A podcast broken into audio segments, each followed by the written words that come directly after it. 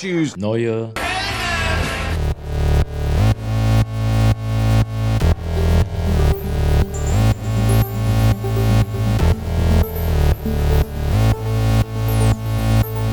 Neue Helden. Mit Jorik und Andi. Okay, steigen wir direkt ein. Heute geht es um Suicide Squad. The Suicide Squad. Ja, wichtiger Unterschied. Genau, wichtiger Unterschied. Ein Film von beiden ist von großer Qualität und Freude, der andere eher weniger. Ja, So mein schauen wir mal, ob das so ist. Schauen wir mal, ob das, so ist. Ja, du hast ja schon mal angedeutet, Na, ja. dass unsere Meinungen vielleicht ein bisschen auseinandergehen könnten. Hm. Ich bin gespannt. Also meine These ist, weil ich finde ja auf jeden Fall, lass uns mal ganz kurz über Suicide Squad reden. Gehen wir noch mal ganz kurz zurück in das Also Jahr nur ganz 2016. Ganz kurz, ja. Dem habe ich 5 von 10 Punkte gegeben. Der hat eine 5,9 bei IMDb, hat einen 40er Metascore. Mhm. Boah, ich würde ihm 4 von 10 Punkten geben. Okay. Weil der ja. visuell doch so ein paar Momente hat und das Schauspiel ist ja auch wirklich nicht immer schlecht. So. Mhm. Und die Charaktere und sowas und die Grundprämisse ist alles noch irgendwie in Ordnung. Aber Ich glaube, es ist nicht der meist, also der schlecht bewertetste DC-EU-Film. Ich guck gerade mal, Mhm. guck gerade mal rein. Aber es war halt, das Problem bei mir war für den Film, ich habe es auch im Podcast öfter schon angesprochen, dass ich einfach so eine große Erwartungshaltung hatte nach den Trailern. Mhm. Und die Trailer und das Marketing damals auch echt stark waren und der Film mich halt einfach sehr enttäuscht hat. Also ich glaube, das war ja einer der Filme, von dem ich in meinem Leben bisher am meisten enttäuscht war. Und das ist halt Ja. so ein bisschen das Problem, aber es ist jetzt nicht der schlimmste Film, den ich je gesehen habe. so, das kann man wirklich nicht sagen. Ich meine, trügerisches Marketing spielt vielleicht ja auch jetzt gleich noch eine Rolle. Aber dazu später mehr. Das stimmt, war- aber trügerisches Marketing muss auch nicht immer in einer Enttäuschung enden. Das stimmt. Ja, Ja. das stimmt. Ich, ich meistens ist Marketing trügerisch, was Trailer angeht. Äh, ich es tatsächlich scheint es mir der schlecht bewerteste Film dann doch zu sein. Auf IMDb zumindest. Echt so ein Batman wie Superman hat eine 6,4. Warum das denn? Boah, ich glaube, Und den er hat seine Momente. viele doch noch ganz gut, ja. Alter, Man of Steel hat eine 7? Den magst du ja gar nicht, ne? Alter, der ist so schlimm, weil der auch einfach gar kein, ist ja kein Film, ist ein Zustand. Aber ich glaube, äh. Henry Cavill hat einfach so ein gewisses Charisma irgendwie. Ja. Und ich glaube, die Leute mögen ihn einfach als Superman so. Einfach eine 7,0. Das ist okay, krass. Das schockiert mich gerade. Das hat mich bestimmt auch damals schockiert, als wir drüber gesprochen hatten. Na gut. Ja. Ja. Ja, ja, spoilerfrei erstmal natürlich alles. wir bleiben erstmal spoilerfrei. Und ähm, ich habe aber noch einen anderen Film gesehen, über den ich kurz sprechen würde. Unsere Ja, letzte. Podcast-Aufnahme liegt zwar noch keine 24 Stunden zurück. Das stimmt. liegt wahrscheinlich keine. Ja, das Ende der letzten Podcast-Folge liegt ungefähr zwölf Stunden zurück. genau. Wir haben Fast and Furious 9 aufgenommen gestern Nacht. Von Ja. ungefähr 0 bis halb drei. Und eben gerade nochmal unser Autoranking. Und jetzt sind wir direkt für euch wieder da. Aber ich habe in der Zwischenzeit den Film Super geschaut aus dem Jahr 2010. Und im Deutschen trägt er noch den Subtitel Super Shut Up Crime. Ist wieder einer dieser Momente, wo es so einen englischen Untertitel dann noch im Deutschen gibt.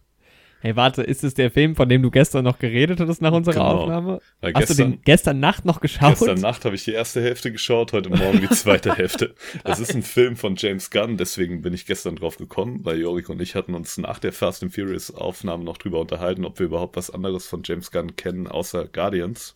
Ja. Ja, und dann bin ich auf den Film gestoßen und habe mir den direkt angeschaut. Gibt's auf Amazon Prime, leider nur auf Deutsch. Was halt irgendwie den deutschen Subtitel Shut Up Crime noch ein bisschen bescheuerter macht, weil es ist sein Catchphrase in Ja, diesem doch, Film. ich kenne den Film auch. Ja? Ja, natürlich. Hast du den gesehen? Ja, ja, klar. Ah, okay, krass. kanntest du den nicht? Weil das war früher, das ist doch auch so ein bisschen in diese Richtung. Ähm, Wie Kick-Ass und sowas. ja, genau. Genau. Ja, ich kannte nur Kick-Ass tatsächlich. Ja. Hm, Auf dem Blu-ray-Cover steht auch einfach drauf besser als Kick-Ass. nice. ja, nee, wo ich jetzt gerade gesehen hatte mit Elliot Page. Ja, ja. Genau. Ja, er geht halt auch so ein Mhm. bisschen in die Richtung Superheldenfilme, Parodie. ja. Aber ja, eher in die Richtung Kick-Ass. Auch so ein bisschen in die Richtung Superhero-Movie. Genau, da wollte ich auch gerade Super Bad Movie und sowas. Genau, Dinger. wobei man halt sagen muss, Superhero-Movie verarscht ja eher noch so ein bisschen das Genre selbst und so Mhm. Filmklischees und so und wie Film mit Superhelden umgeht. Äh, während der Film eher das Konzept von Superhelden überhaupt verarscht. Mhm. Aber ja, auch wirklich eher wie Kick-Ass. Auch nicht so sehr irgendwie wie Watchmen oder, ähm, oder hier, wie heißt jetzt die Serie The Boys, die ja eher irgendwie auf so einer großflächigen Ebene das Thema Superhelden angeht, irgendwie auch in Bezug auf große gesellschaftliche Konstrukte. Und wo Mhm. die Superhelden, auch wenn es irgendwie eine Parodie auf das Ganze ist, ja trotzdem Superkräfte haben. Aber er ist ja wirklich eher wie bei Kick-Ass einfach nur ein Typ, der sich verkleidet und Selbstjustiz begeht quasi. Ja. Ich erinnere Ja. mich so dunkel. Ich habe den Film geschaut und ich muss sagen, ich fand ihn ziemlich geil. Also Nice. es ist irgendwie hier, wie heißt der Rain Wilson Hm. ist so gut gecastet für diese Rolle. Also du musst dir vorstellen, es ist halt so ein relativ generischer Loser eigentlich, dem irgendwie nicht viel Gutes im Leben passiert ist. Er hat irgendwie so einen Job in irgendeinem Imbiss als Koch, hat irgendwie in der Mhm. Schule ist er so ein bisschen gemobbt worden, aber irgendwann hat er seine Frau gefunden und war halt mit ihr glücklich. Und die wird auf jeden Fall entführt von so einem Mafiosi-Typen Mhm. oder verlässt ihn für diesen Mafiosi-Typen. Ist nicht ganz klar. Er geht davon Okay. aus, dass sie entführt wird. Die Polizei sagt was anderes. Wie das im Film ausgeht, könnt ihr euch anschauen, wenn ihr den Film noch nicht geschaut habt. Naja, jedenfalls beginnt er dann halt ein Superheld zu werden, um seine Frau zu retten und generell um sich gegen das Verbrechen in seiner Kleinstadt zu stellen. Und es ist Mhm. halt, er hat halt keine Kräfte, er hat halt einfach nur sein rotes Kostüm und ist bewaffnet mit so einer Rohrzange. Im Englischen heißt er auch Crimson Bolt, weil man da Bolt zu einer Rohrzange sagt. Im Deutschen heißt er irgendwie der, der, der blutrote Blitz. Super seltsam, aber gut, der blutrote Blitz. Ähm, Also, der blutrote Blitz ist für mich jemand anderes. ja, Aber Flash. vielleicht, ja. Ja, auf jeden Fall begeht er halt Selbstjustiz und es ist halt so super drüber, wie er das macht und so. Also einmal schlägt er halt einen mit einer Rohrzange zusammen, weil er sich vordrängelt. Irgendwo. Und er greift halt einfach echt nur Leute mit dieser Rohrzange an. er ist halt auch nicht irgendwie besonders trainiert oder sowas. Man hat so ein bisschen Trainingsmontage, aber er wird jetzt nicht krass. Aber es ist einfach, ja, der Film ist super witzig an vielen Stellen. Ist halt, halt oft auch ein bisschen trüber, auch was so praktische Effekte und sowas angeht. Aber er hatte auch irgendwie sehr emotionale Momente so. Weil dieses Ding, dass er irgendwie so ein Loser ist, dem nicht viel Gutes im Leben passiert ist, das wird nicht immer nur für Comedy benutzt, sondern manchmal hat er halt auch so wirklich ex ex existenzielle Krisen, wo er sich so voll Mhm. reinstürzt und das spielt dieser Rain Wilson auch richtig gut.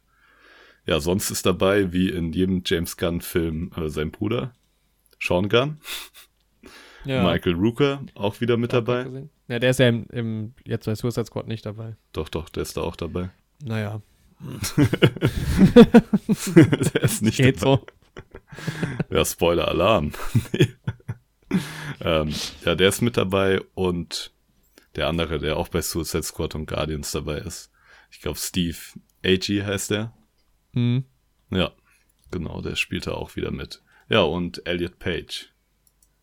Damals noch Elliot, äh, nee, damals noch Alan Page. Ja. Genau. Aber Alter, da sind ja Linda Cardellini ist da mit Ja, dabei, mit Nathan dabei. Fillion ist dabei. Die haben aber beide eher, also Nathan Fillion schon ein bisschen größere Rolle, aber sie eher so einen kleinen Auftritt. Ja.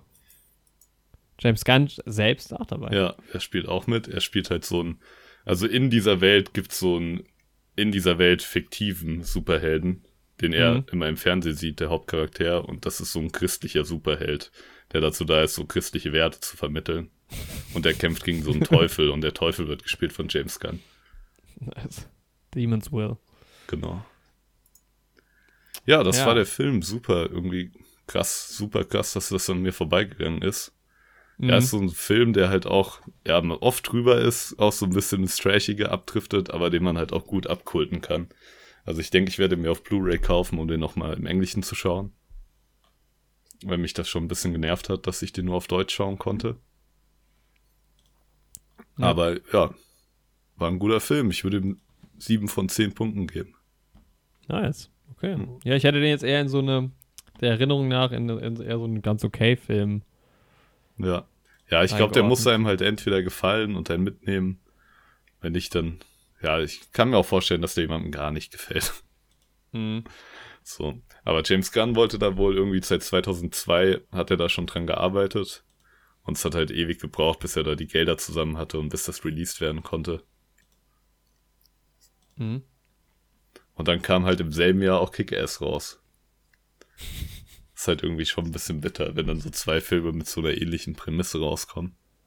Ja, gibt, kommt, gibt's ja manchmal, wo man dann auch so denkt, hä, aber manchmal ist es halt auch einfach Zufall. Ja.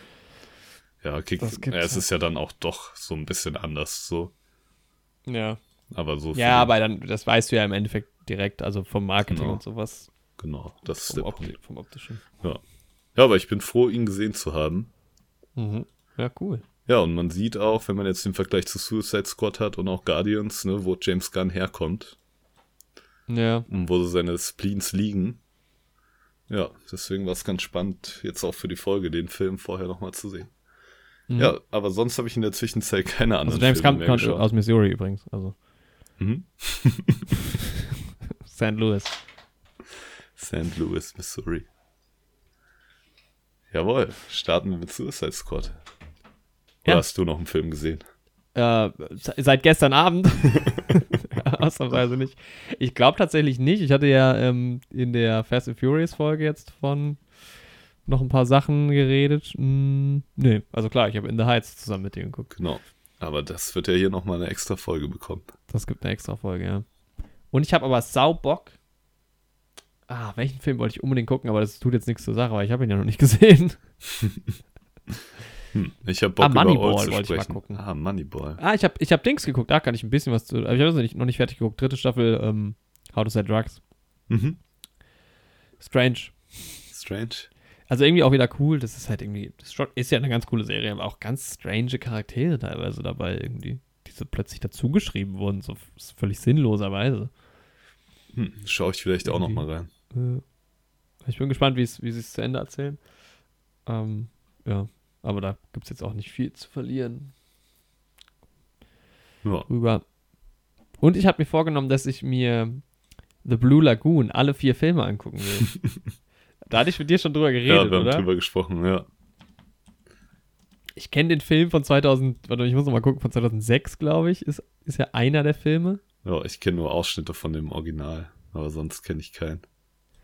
Echt, von dem, von dem aus den 40ern? Oder von dem Nee, Bekannten von dem aus den 80ern? 80ern, von dem bekannten. Ja, Ja, stimmt. Das ist ja auch schon ein Remake früher. gewesen. Ja. Ne? Aber ich finde es halt genau deshalb so interessant. Genau, es gibt nämlich halt den Blue Lagoon Film von 1949, der ja wahrscheinlich, also keine Ahnung, anders sein wird halt noch. 1949 ist das bestimmt alles noch nicht so. Oder Ja. was wahrscheinlich war es damals vielleicht sogar schockierend. Nackte Leute. Ich weiß nicht genau, Boah, wie nackt. wahrscheinlich schon. Ja. Dann Haben gab es sich bestimmt 1980 einige angestoßen dran. Mhm. The Blue Lagoon. da gab es 1991 Return to the Blue Lagoon. Und, Und dann, dann- ja, stimmt, da haben wir drüber gesprochen. Ja, Mann. Und Blue dann, woher, warte mal, wann ist denn jetzt Into the Blue übrigens? Paul Walker, Jessica Alba, ist aber was anderes. Blue Lagoon, der nächste war 2006, glaube ich dann. Die sind auch alle echt nicht gut bewertet und der von, nee, 2012. The Blue Lagoon, The Awakening. 5,5 bei IMDb. Aber an sich halt irgendwie eine ganz witzige Prämisse. Eine ganz gute Idee halt, dass irgendwie so Teenager aus der westlichen Welt halt auf so einer Insel stranden. ja, Es ist halt so die Teenie-Variante von Castaway. ja. Ja, Aber ich gibt's ja dann immer mal wieder solche Filme, die dann in die Richtung gehen. Ja. Ja, ist schon ganz cool von der Grundidee. Lost. Ich weiß gar nicht, warum es in Lost geht. Ich habe das nicht gesehen. Ja, auch auf, vom Stranden auf einer Insel, aber mit Ja. sehr vielen seltsamen Twists. Das Ende soll gut sein. Super gut. Fast so gut wie Game of Thrones. Kennst du das? Kennst du Lost eigentlich? Hast du es gesehen? Nee, nie richtig gesehen. Ich kenne nur Ja. den Gastauftritt von dem einen Lost-Darsteller in der einen How I Met Your Mother-Folge. Nice. Ja, reicht auch. Äh, ja, nee, aber die Tatsache, dass es halt einen von 49, 80, 91, 2012 gibt, Schon das finde ich einfach interessant zu, zu vergleichen einfach. Ja. Ja, ist auch mal viele. Filmepochen. Bisschen durch die Filmgeschichte getingelt. Ey, das können wir mal im Winter machen. Wenn dann das Wetter schlecht wird, dann gucken wir uns mal Blue Lagoon an. Mhm. Okay, ja. Fast and, nee, Suicide Squad. Genau, kommen wir Zu zu viele Filme The aktuell. Suicide Squad. Aber ist ja schön. Alles vollgepackt. The Mhm. Suicide Squad im Englischen, im Deutschen mit dem Untertitel Das Himmelsfahrtskommando. Echt? Nein. So. Hätte ich jetzt gedacht. Nee, jetzt, ähm, im, Eng Im Deutschen auch genau derselbe Titel. Ja, erschien letzte Woche, 2021. Du hast ihn gestern erst ganz frisch gesehen. Ja, genau. War gestern Abend im Kino. Ja, ich war letzten Mittwoch. Ja, war so eine kleine Preview bei uns. Mhm. Ja, Drehbuch geschrieben und Regie geführt hat James Gunn. Kennt man aus Filmen wie Super und den beiden Guardians of the Galaxy Filmen. Womit natürlich Warner Brothers beworben hat. Ja, das stimmt. Ja, es ist ja sowieso allein da schon die ganze Backstory, weil der Suicide Squad aus 2016 war ja von seiner Tonalität her quasi die DC-Antwort auf den Guardians-Erfolg bei Marvel. Ja. Und dann wurde James Gunn kurzzeitig von Disney entlassen, wegen irgendwelcher Tweets, die er vor einigen Jahren mal veröffentlicht hat, wo er Mhm. sich über Pädophilie lustig gemacht hat. Echt? Ja. Also, er hat sich halt irgendwie über Pädophile lustig gemacht, so. Mhm. Und die Begründung war dann, ja, dass man über solche Themen halt keine Scherze macht. Mhm. Und dann haben sie ihn von Disney entlassen, aber dann gab es ja diesen großen Aufschrei bei den Disney-Fans und so, dass sie halt keine Lust auf Guardians haben, wenn das nicht James Gunn macht. Und ich kann das halt auch Mhm. verstehen, weil halt James Gunn diese Guardians, wie man sie im Kino sieht, halt wirklich aus dem Boden gestampft hat. Das ist ja nicht so wie Ja. bei Spider-Man oder Captain America oder Thor, dass es ungefähr so ist wie in den Comics, sondern diese Guardians aus den Comics sind ja wirklich ganz anders. Also Mhm. es ist ja wirklich aus James Gunns Verstand dann so entstanden, dass sie so sind, wie sie jetzt im Kino sind. Und dass sie sich auch so einer Beliebtheit erfreuen. Die Comics waren ja eher weniger beliebt. Ja, also Und- die Iron Man Story ein bisschen, oder? Ja, bei Iron Man war es auch so, dass er halt nicht so beliebt war als Comic. Aber trotzdem ist die Figur und seine Origin in den Filmen noch relativ nah dran Mhm. an der, an der Aber, Comic. aber ja, okay, war einfach noch nicht beliebt. Wie, Ja. sind, wie sind denn die, äh, die Guardians? Boah, ich habe hier tatsächlich gerade einen Comic liegen, Ach ja. was ich aus den, ähm, auf Ebay ersteigert habe, aber aus den 90ern. Ähm, also erstmal ist halt Yondu eine relativ große Rolle in den Guardians, auch einer von den Guten. Mhm. Ähm, es ist halt so richtig Space Science Fiction mäßig. So ähm, Crude und Rocket sind da noch gar nicht so richtig feste Bestandteile. Star-Lord sieht auch irgendwie komplett anders aus. Muss ich mal Der- abchecken. Ja, musst du dir mal angucken. Also es ist wirklich ganz anders. Yondu hat auch irgendwie Pfeil und Bogen und dieses rote Teil, was er auf dem Kopf hat, ist halt so riesig groß. Also ist jetzt auch nicht wie in den Filmen diese elektronische Finne, die da drauf geschraubt ist, Mhm. sondern gehört halt zu seinem Alien-Spezieskörper Ja, okay, dazu. so wie mit Falken zum Beispiel auch. Genau, ja. Als echten Falken, ja. mehr oder weniger. Also sieht halt echt, ist echt eine ganz andere Nummer. So, ja. Ja, jedenfalls ist er dann ähm, zu, ja, hat er dann The Suicide Squad bekommen von Warner, von DC. Der Starlord, der Typ mit diesem Degen. Ich glaube, Star-Lord ist tatsächlich dieser kräftige Typ. Aber ich habe auf jeden Fall hier einen Starlord-Comic. Es gibt ja wahrscheinlich auch da wieder verschiedene Varianten, Mhm. wo er so ein schwarzes Kostüm hat mit so goldenen Elementen und dann so ein Degen in der Hand halt. Ja, doch, ich glaube auch schon, ja.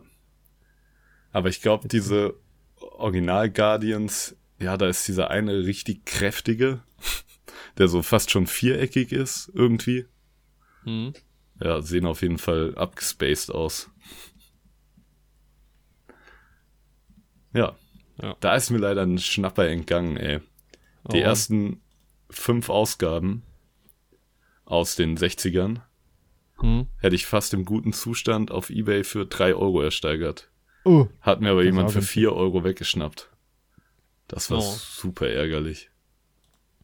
Ja, viel naja. günstig, krass. Ja.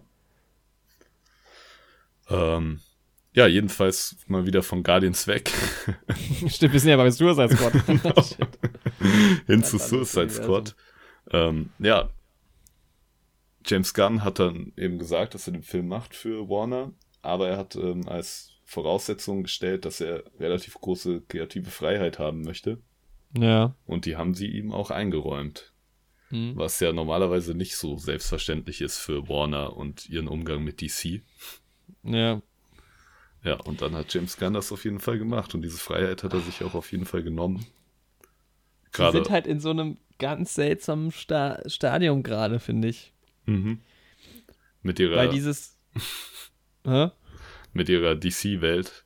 Ja, das Extended Universe funktioniert ja nicht so richtig gut, ab und zu mal wieder besser. Also dann Wonder Ja. Woman, der erste war ja ganz gut, der zweite sich hat auch seine Fans, aber hat auch so seine Schwierigkeiten, aber jetzt nicht vom, von der Story unbedingt insgesamt so. Da haben wir einen Podcast drüber gemacht, hört da gerne rein. Genau. Ähm, dann hat Joker als Standalone-Film super gut funktioniert.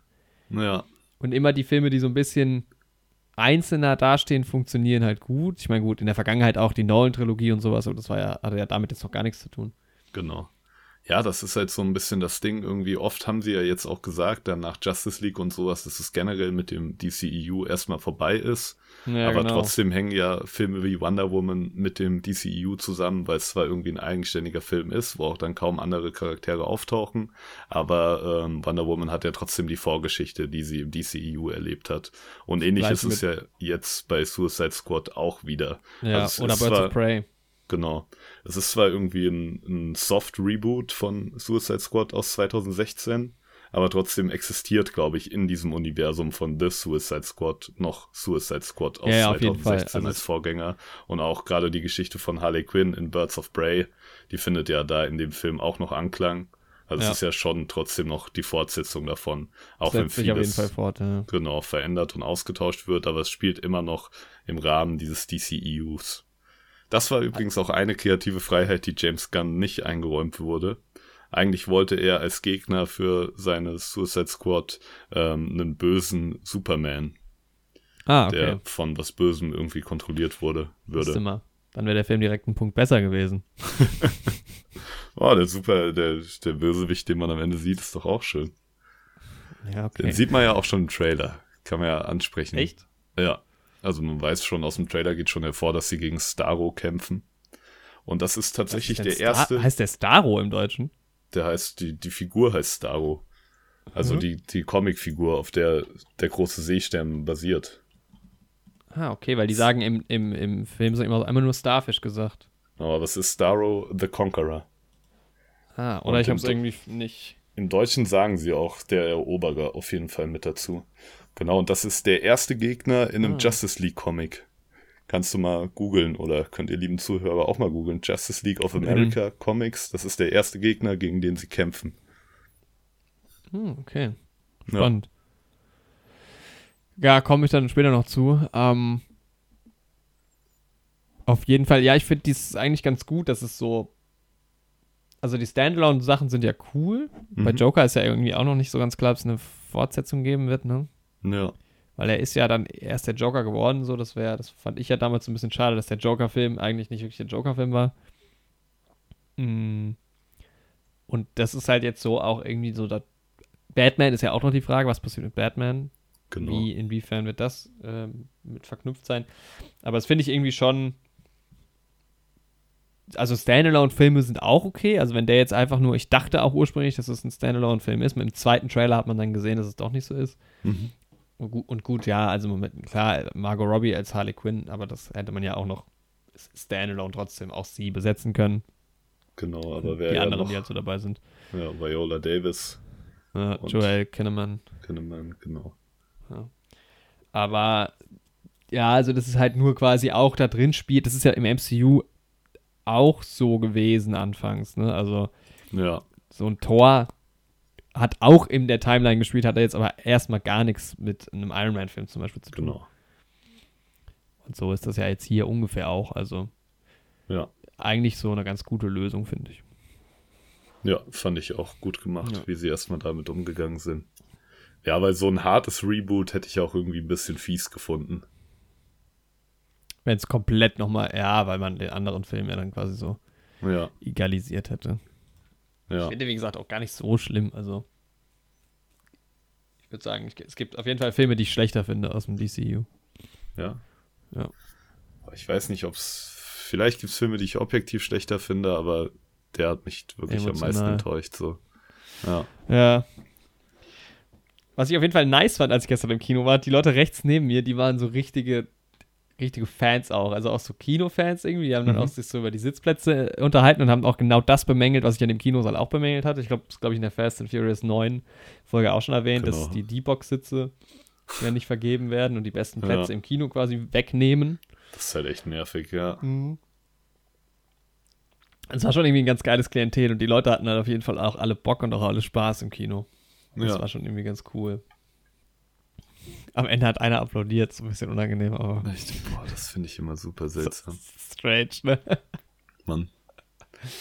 Also ich meine, Ja. so bei einem großen Event, also bei Star Wars war es ja bis jetzt immer so. Echt? Ja. Ich finde halt, wenn jemand da ist, dem du es zu applaudieren kannst, okay, aber Ja, ich finde es super seltsam. also da müsstest du immer dem Filmvorführer oder der Filmvorführerin applaudieren. So, ich applaudiere auch zu Hause, wenn ich im Radio einen guten Song höre. Jawohl! uh, yes. Ja, Ja, wer ist denn alles dabei? Also wir haben James Gunn, genau, haben wir ja schon gesagt, hat den Film gemacht. Margot Robbie als Harley Quinn ist dabei, Idris Elba ist dabei als Bloodsport. Bloodsport, ja. John Nicht Cena als Bloodshot, Peacemaker. Muss man ja auch noch dazu sagen bei Idris Elba. Er sollte ja erst in die Rolle von Bloodshot schlüpfen und Will Smith quasi ablösen. Mhm. Aber dann wollten ja sie sich hat. die Möglichkeit doch offen lassen, ähm, Will Smith für spätere Fortsetzungen vielleicht doch noch zurückzuholen in seiner Rolle. Und deswegen ähm, ist Bloodsport ähnlich zu Bloodshot. Ja, Ja. deutliche Ähnlichkeiten zu erkennen. Quasi Genau. gleicher Background. Es ist Ja. auch, es ist einfach die gleiche, gleiche Figur ungefähr. Ja, im Prinzip schon. Hätte genauso gut mit Bloodshot funktioniert, alles in Ja. dem Film. Ja. Genau, Ja, ja, Joel Mhm. Kinnaman ist wieder als Rick Flag dabei. Genau. Der Viola mir Davis. Viola Davis wieder, Amanda Waller, die das Ganze ja so am ehesten auch zusammenhält noch im DCEU, auch was die Genau. Superman- und Batman-Nummern angeht. Ja, Ähm, wer ist noch wichtig? Sean Gunn, gut, kommt nicht ganz so viel vor. genau. Sylvester Stallone. Sylvester Stallone. Stimme, Stimme, für King ja. Shark oder Nanawi. ähm, ja, wer noch? Ähm, Polka Dot Man, David, das Malchian, Malchian. Ja. Und Daniela Melchior als Ratcatcher 2. Ratcatcher 2. und was Ja, ich geil so finde die im, im ne? Cast, Mhm. die Bradley Baker spielt ja die, spricht Sebastian, die Ratte von ihr. Mhm. Also wer sie nicht kennt, sie kann halt so mit Ratten ja, nicht kommunizieren, aber Ant-Man für Ratten. ja, genau. Und es gibt zwei Ratten, die gecastet sind anscheinend. Jaws und Chris Pratt. Leute, warte mal, ist das ein Gag? Chris Pratt? Die haben die Ratte einfach Chris Pratt genannt. Stark. Alter, aber ist es ein Gag? Das waren noch niemals echte Ratten, oder? Wer weiß, vielleicht schon. Boah, kann sein. Ja, Crisp Rat. Alter, wie genial. nicht schlecht. Ja, hat ja auch schon mit James Gunn zusammengearbeitet. Chris Ja. Pratt. Ja. Guter Typ, James Gunn. Und natürlich die wichtigste Rolle, fand ich. Mhm. Äh, jetzt muss ich mal kurz gucken, wo der ist. In dieser endlos langen. Ah, Peter Cap Capaldi natürlich noch als Thinker. Genau. Das ist einfach der äh, Doctor Who, habe ich gesehen. Ja. Michael Der Rooker auch mehr oder weniger dabei. Ja, das ist halt so, es sind so ein paar Leute mehr oder weniger dabei. Es ist jetzt so ein meiner Spoiler, aber nicht so wirklich. Nathan Fillion ist auch, taucht auch auf. Genau. Lula Borg taucht auf. Ja, Jay Courtney als Captain Boomerang taucht auch wieder auf. genau. Steve Agee taucht auf. Einmal Ja. als er selbst im Team von Amanda Waller und einmal spielt er auch den Motion Capture Suit für King Shark. Mhm. Nicht als Und- er selbst. Er spielt schon eine Rolle. Ja, aber in seinem eigentlichen Aussehen. Ja. Nicht als Hai. ja, und Shingun, genauso eine Rolle, ist er im Motion. Capture Anzug als Weasel Ja. und einmal Calendarman. Kalenderman. Ganz äh, generell eine geile Sache, können wir gerade mal kurz abhaken. Ich fand es geil, dass ganz viele kleine, also man ist ja am Anfang im Gefängnis, Mhm. dass so ganz viele kleine Charaktere auftauchten, die ja vielleicht auch irgendwann nochmal vorkommen, weil zum Beispiel kam ja auch Kaleidoscope vor. Genau, ja. Keine Ahnung, wer genau sie ist, aber sie sieht cool aus. Ja, es ist halt generell ziemlich cool, weil alle so kleinen Rollen, die halt auch so auftauchen, echt alle auch irgendwie Namen haben und aus Comics stammen. ja, genau. Also es ist halt echt, das ist halt mal wieder, ähnlich wie Birds of Prey, eine geile Comicbuchverfilmung richtig gewesen. Einfach, ja, ne? definitiv. Das kann man vorab sagen. Ja. Ich auch später noch mal ein bisschen drauf eingehen bei der Kameraarbeit. Mhm. Ja, aber Gerne. auf jeden Fall, man merkt halt, wie bei den Guardians-Filmen auch schon, dass halt James Gunn großer Comic-Liebhaber ist, Mhm. der halt höchstwahrscheinlich mit den ganzen Comics auch irgendwie so ein bisschen aufgewachsen ist. Hat auf jeden Fall Ahnung. Ja, der hat Ahnung und auch wirklich irgendwie Liebe dafür. Mhm. Ja, Ja. und das freut mich dann auch für ihn, dass er dann sowas umsetzen kann. Und darf. Ja. Taika ist auch kurz dabei. Da war ich ein bisschen enttäuscht, weil der im Vorspann steht und dann wirklich eine sehr, sehr kleine Rolle hat, aber. Genau. Ja, bei mir war es ja ein bisschen umgekehrt, Mhm. weil ich es im Vorspann irgendwie überlesen habe, dass er dabei ist. Und für mich war dann die kleine Rolle, die kleine Cameo-Auftritt ja schon fast eher eine Überraschung. Dann ja. fand ich es ganz cool. Ja. Auf jeden Fall ganz cool. Ja, ich muss sagen, also als der Film dann losging im Kino, ich war schon äh, so die erste halbe Stunde war ich schon echt sau dabei. Da war habe ich gedacht, nice, Achterbahnfahrt, dafür gehe ich ins Kino. Das, das fängt Mhm. schon sehr, sehr geil an, ne? Ja, auf jeden Fall. Es ist halt irgendwie gleich viel los. Es Ja. ist gleich Spektakel, es ist gleich bombastisch. Ich fand's nice, dass sie halt, der Film fängt da quasi direkt an, also der Suicide Squad oder das Prinzip Suicide Squad wird ja nicht mehr so krass erklärt, wie es jetzt beim, beim ersten Teil äh, oder beim ersten Suicide Squad der Film ist, äh, der Fall ist. Genau. dass quasi äh, Viola Davis Rolle, wie heißt sie nochmal, Amanda Waller, Amanda Waller, ja. quasi zu den Bösen halt hingeht und denen erklärt, so, passt auf, ihr könnt für die Regierung arbeiten, dann kriegt ihr das und das und das und wenn ihr es nicht macht, dann sterbt ihr halt. Mehr Genau. oder weniger. Es wurde alles so ein bisschen schneller abgehandelt, so, das fand ich ganz gut. Ja, es wurde halt kurz ganz schnell angesprochen, Ja. dass die Leute, die den anderen ersten Teil nicht kennen, das halt auch noch irgendwie mitbekommen im Kino. Mhm. Ja, aber es wurde halt echt nicht viel drauf eingegangen. Und dann ist man ja direkt in der Action drin. Ne? Also es geht in dem Fall, in diesem Film geht es darum, dass der Suicide Squad eine, eine Insel, also auf einer Insel landet, nämlich Genau. Corto Maltese. Ich weiß gar nicht, wo die genau liegt. Hast du das, weißt du das noch? Nee, Das aber auf ist jeden Fall eher was- so ein, sowas Mittelamerikanisches. Ja, schon so, ne? Ja, Ja, müsste Mittelamerika sein in die Ja. Richtung. ja so Und dort- vergleichbar mit sowas wie Kuba oder so. Auch Ja, schon. genau. Ja. Na, ist halt auch irgendwie eine, eine autoritäre Regierung dort. Genau. Mit dem Ziel, dass sie da so, eine, so einen Standort einfach zerstören sollen, ne? Genau. So ein. Militärstützpunkt, der früher mal den Nazis gehört hat und dann über- übernommen wurde. Und in, in diesem Standort spielen sich mysteriöse Experimente ab. Genau. Vom besagten Thinker. Ja. Ja. Und da werden sie hingeschickt, diese Verbrecher und Monster und Antihelden. Genau. Und im Endeffekt wird halt dann zwei Stunden lang geballert und sich gekloppt. Ja, dann geht's los. Dann beginnt die Mission. Ja. Ja, so genau über die Handlung sprechen müssen wir eigentlich dann auch schon zum Spoiler-Teil kommen. Deswegen würde ich erstmal eigentlich so auf den Rest eingehen. Ja, die Handlung ist ja auch gar nicht so wichtig. Also ich finde, glaube ich, die, die, die entscheidenden Punkte bei dem Film sind jetzt nicht unbedingt die Handlung, Ja, über die man sprechen müsste. Ja, es war halt klar schon irgendwie vom Anfang an, vom, vom Marketing her, dass es ein deutlich comichafterer Film wird. Ähnlich wie es ja auch schon bei, bei Birds of Prey war. Ich glaube, da war es mir am Anfang noch nicht so klar.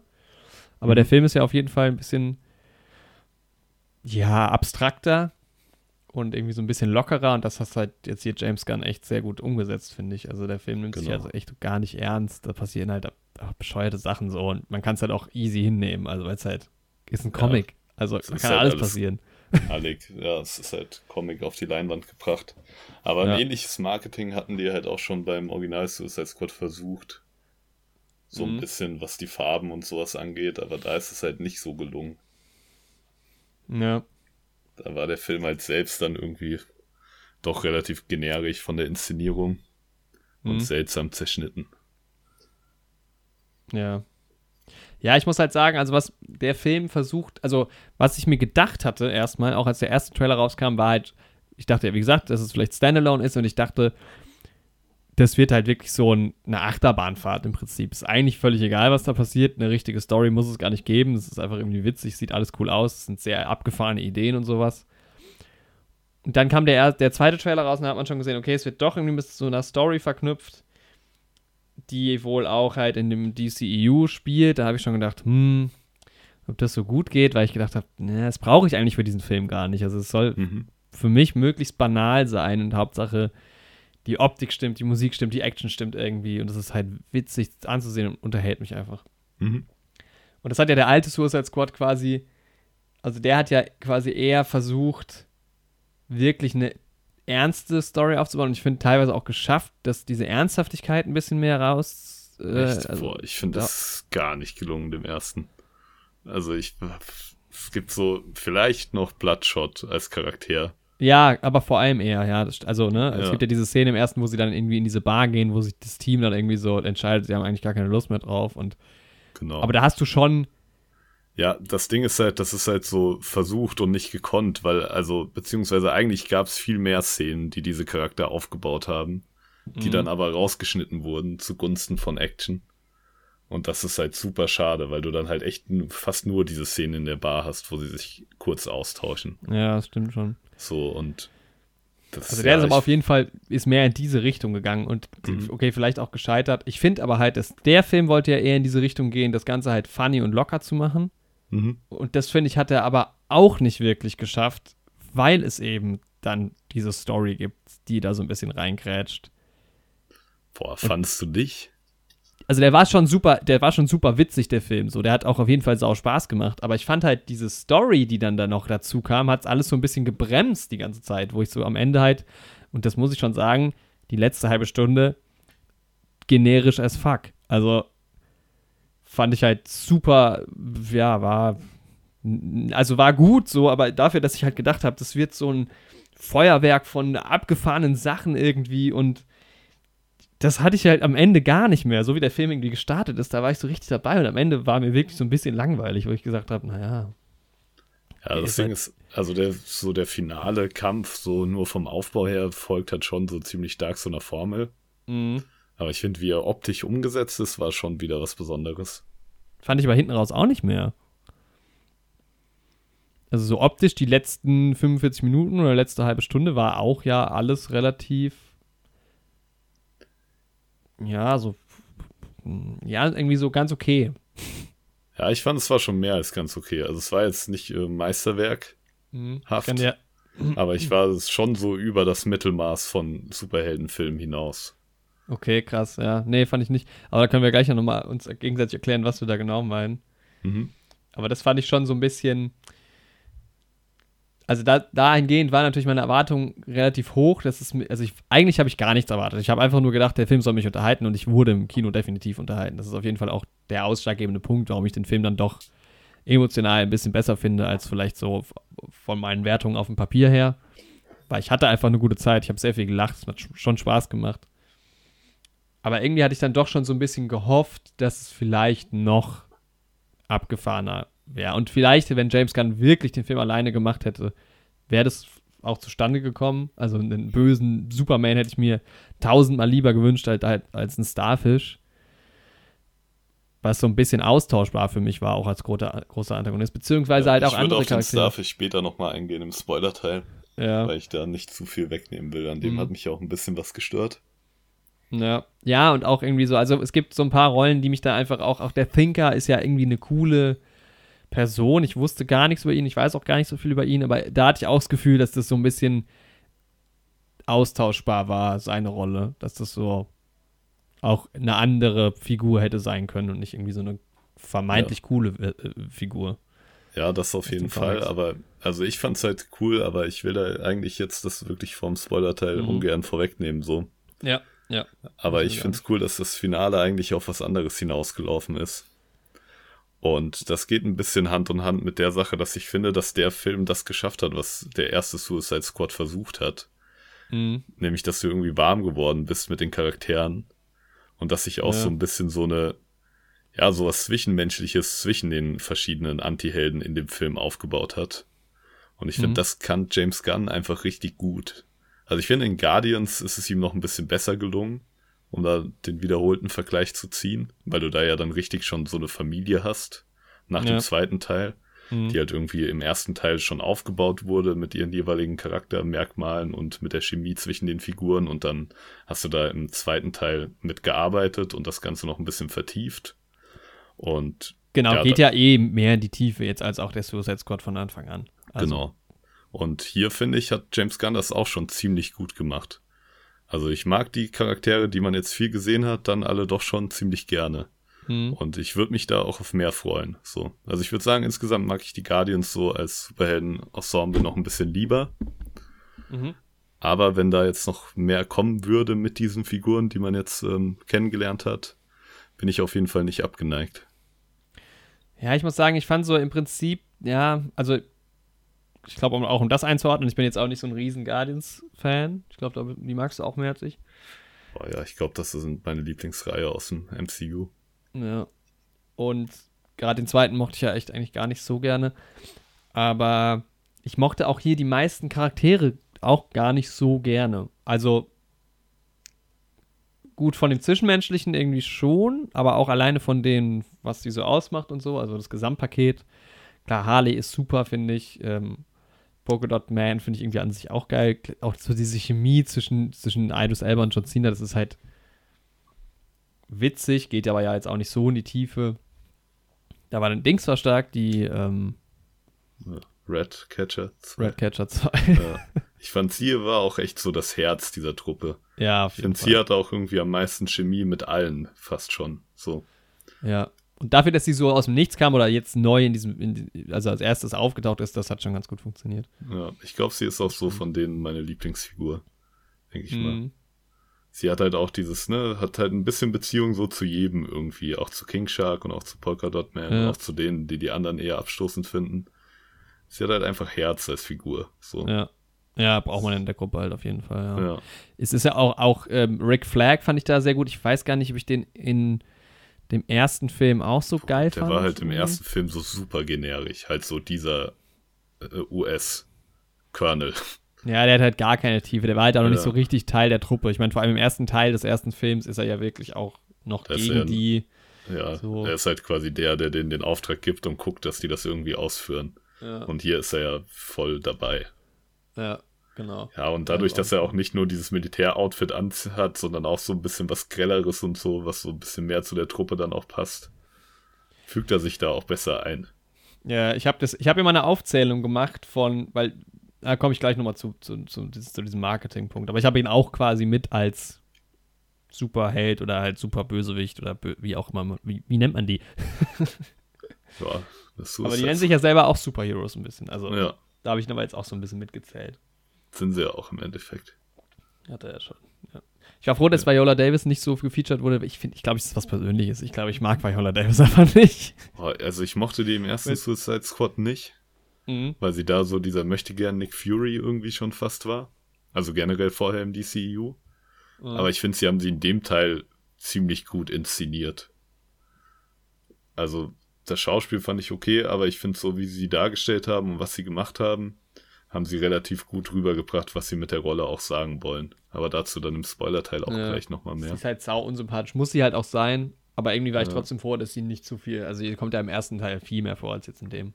Ja, ja, sie kommt super unsympathisch rüber, aber halt auch intentional, ne? Ja, ja, klar. Aber irgendwie habe ich da trotzdem keinen Bock drauf. Ja. So, ja, ich finde auch das, ich fand, was halt auch deutlich geiler ist, ist der Flair so vom, von, ne, die sind halt irgendwie in dieser südländischen Insel. Mhm.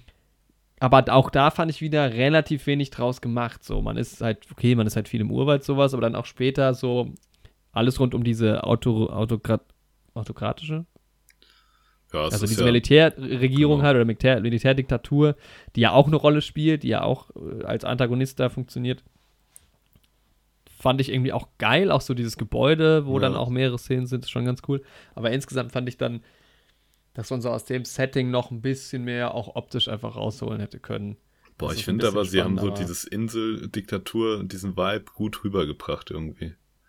Ja, Ich aber find, noch das so ein alles, was es braucht da bei so einem Film. Mhm. Ja, ich hätte mir da irgendwie noch ein bisschen mehr, weil das war dann auch irgendwie relativ grau viel oder noch ein bisschen mehr auf der Straße das Leben. Aber vielleicht hätte es auch nicht gepasst, keine Ahnung. Aber Ja, grau war es dann halt ab dem Punkt, wo sie bei dieser ehemaligen Nazi-Anlage da waren, ne? äh, Aber was für eine andere Farbe sollten die Nazis halt auch haben?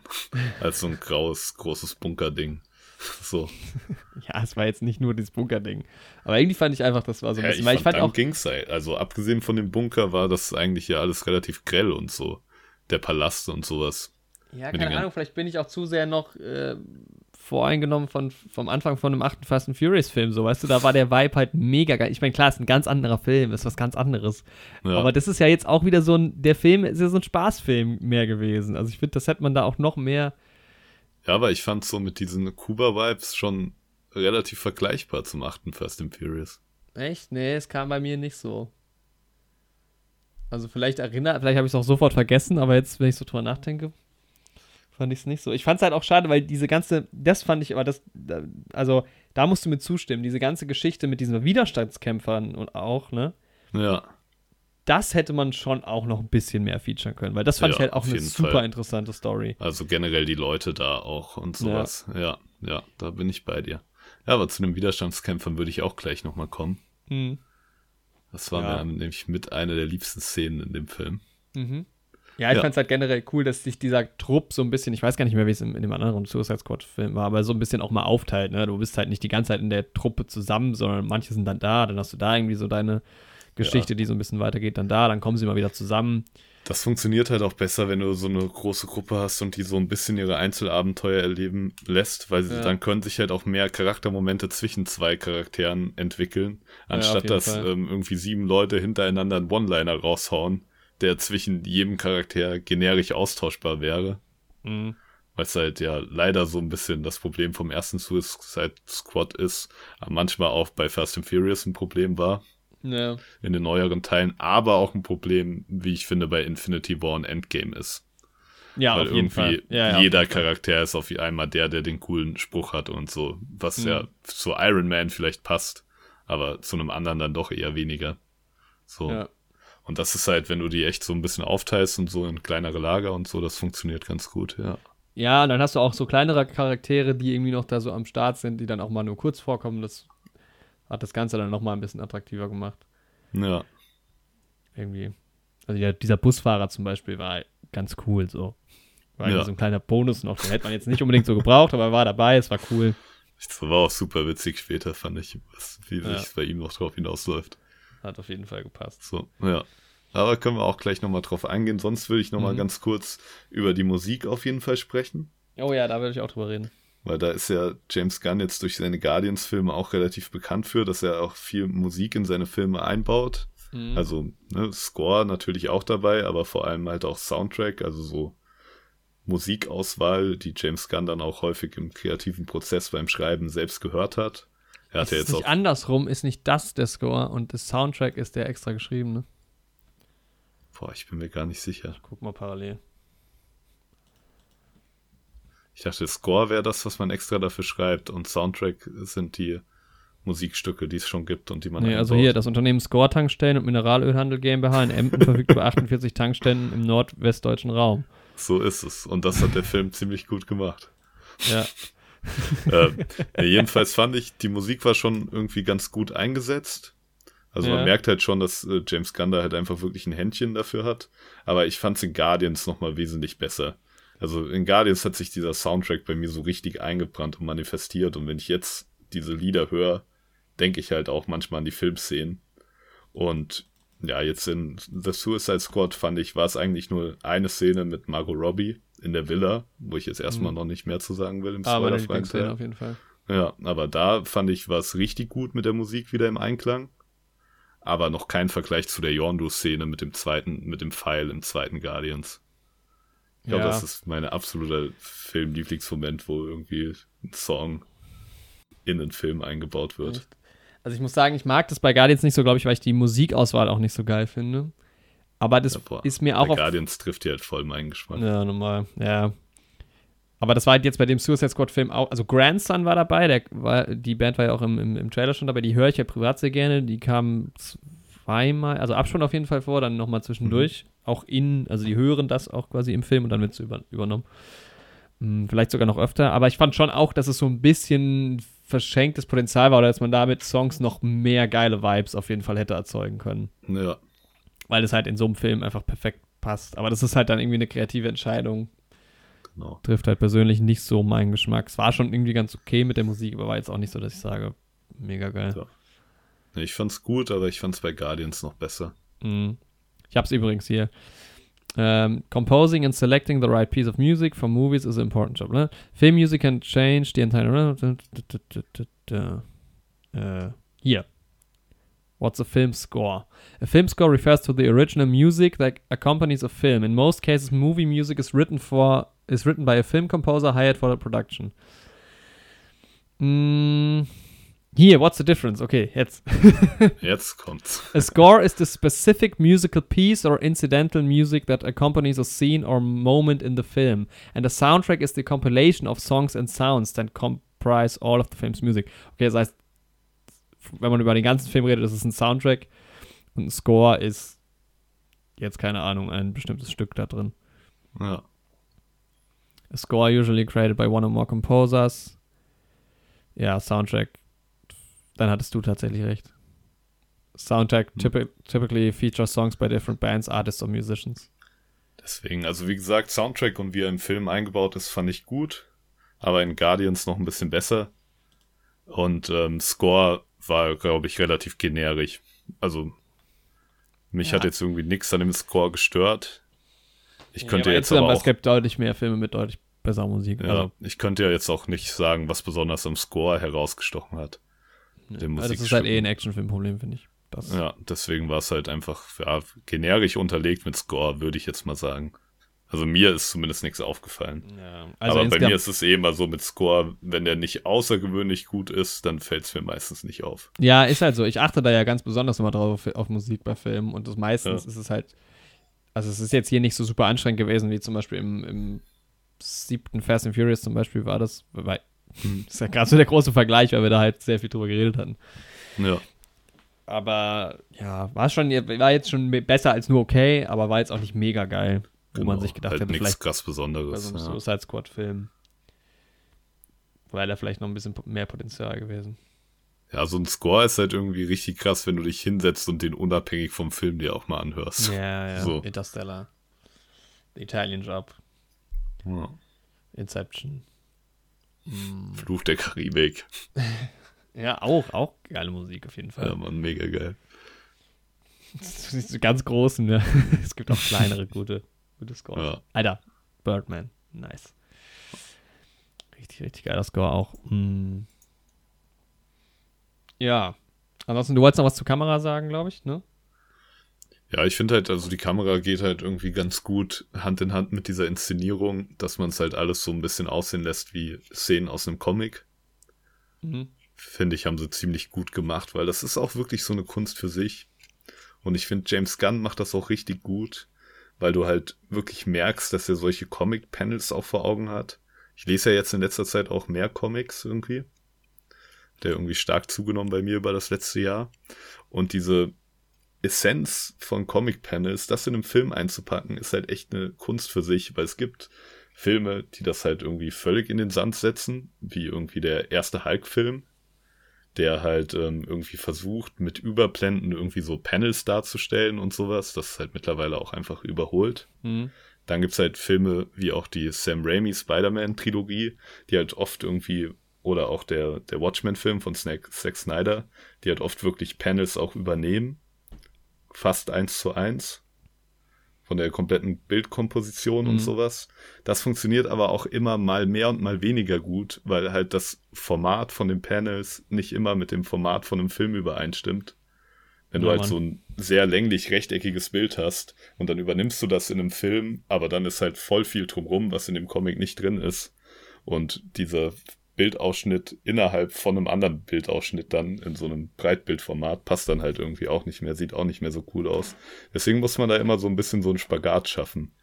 Zwischen, es sieht so aus wie in einem Comic, aber wir führen uns trotzdem noch vor Augen, dass es immer noch ein Film ist, der halt auch ein eigenes Format hat. Und das hinzubekommen, das macht James Gunn einfach gut. Mhm. Das hat er einfach drauf. Oder nicht nur James Gunn, aber alle, die dann jetzt in Suicide Squad beteiligt waren. Also da sind sehr geile Bilder entstanden, sehr geile Freeze-Frames quasi, die auch so in einem Comic oder Graphic Novel drin sein könnten. Das hat mir gut gefallen. Ja, ich frage mich gerade, ob du das dir das vielleicht nochmal mehr auffällt als mir, weil du mehr die Comics auch kennst. Ich fand, es war so Ja. ein bisschen divers. Also ich fand, es gab Bilder, die richtig nice waren, die auch geil inszeniert waren, auch von optischen Elementen, die quasi im Nachhinein einge eingefügt wurden. Mhm. Aber es gab trotzdem auch Sequenzen, die relativ standardisiert waren. Deshalb war Ja. ich mir bei der Kamera nicht so ganz sicher, wie genial ich die jetzt eigentlich fand. Oder die Mhm. Optik. Also ich würde jetzt sagen, sowas wie, wie, wie ein visueller Effekt, dem würde ich jetzt auch eher noch der Inszenierung als der Kamera an sich zuordnen. Mhm. Aber vielleicht habe ich Ja. das auch nicht so gesehen. Aber für mich war das jetzt nicht so herausragend.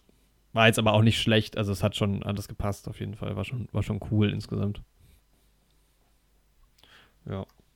Ja, wollen wir schon mal ein Zwischenfazit abgeben? Ja, ich hätte jetzt noch so ein, also ich würde noch mal kurz über dieses Marketing reden. Jetzt ist die Frage, ob das quasi schon, also es ist nicht wirklich ein Spoiler, aber es Mhm. ist jetzt auch nicht 100% spoilerfrei, ob ich das schon vor der Wertung mache oder danach.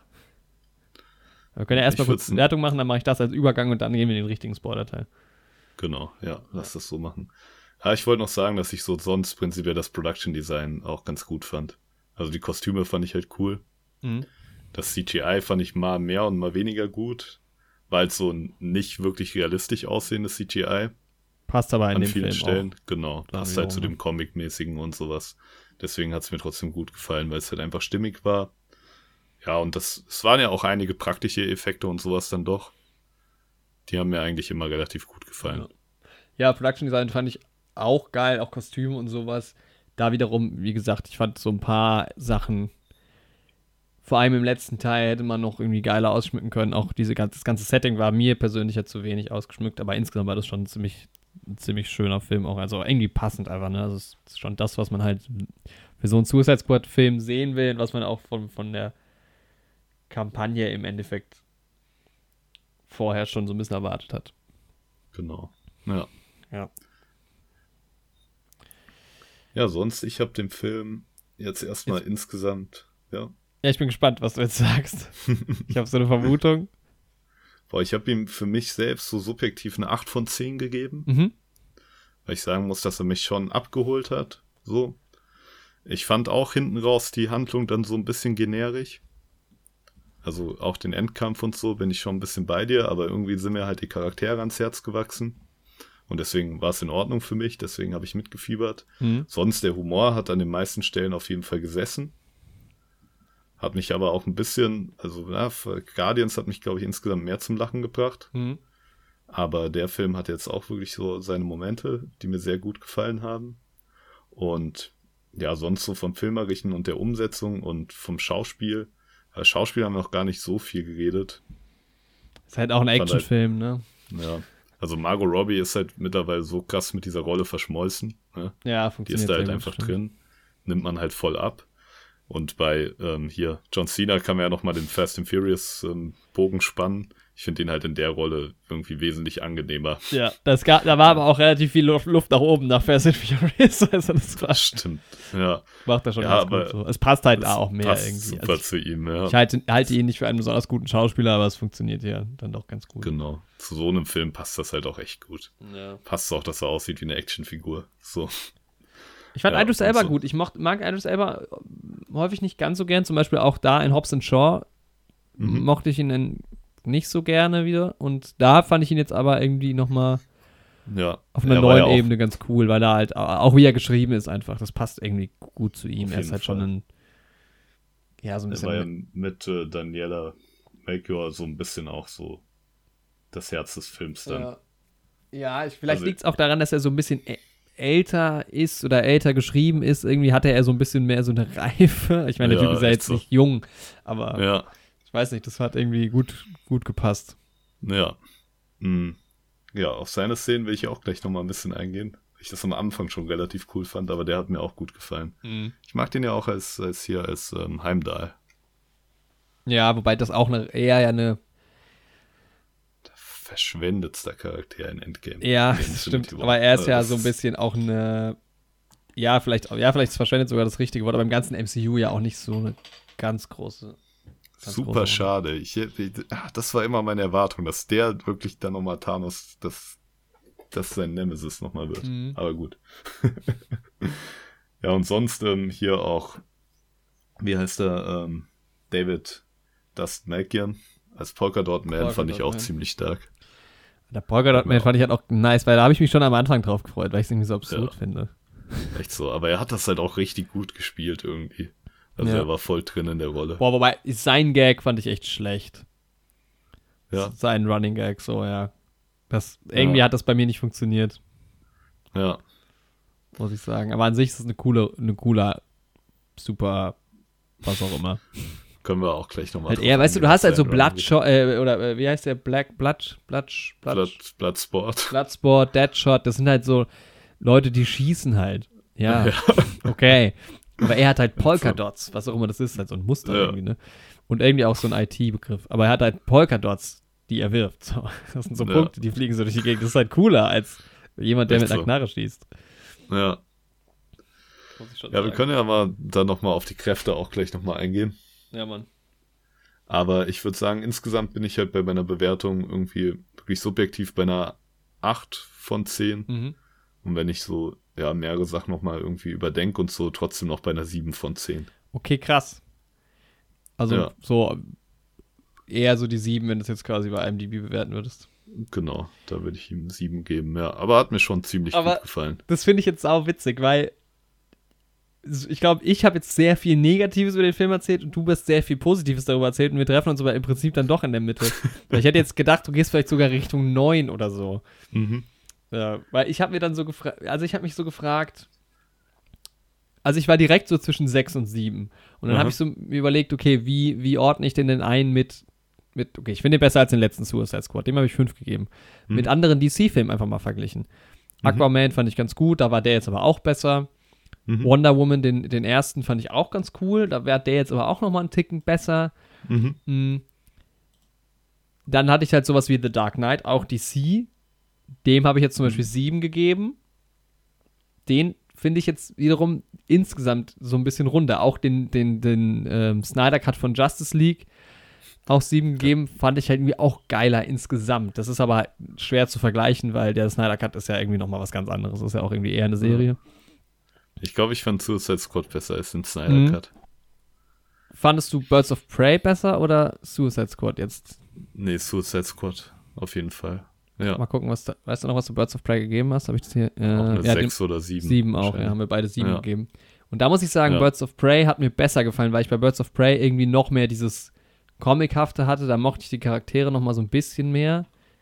Mhm. Der ist ja irgendwie auch nicht so gut angekommen. Wir fanden ihn ja beide eigentlich ganz gut. Ja. Hat auch auf jeden Fall seine Schwächen irgendwie, der Film.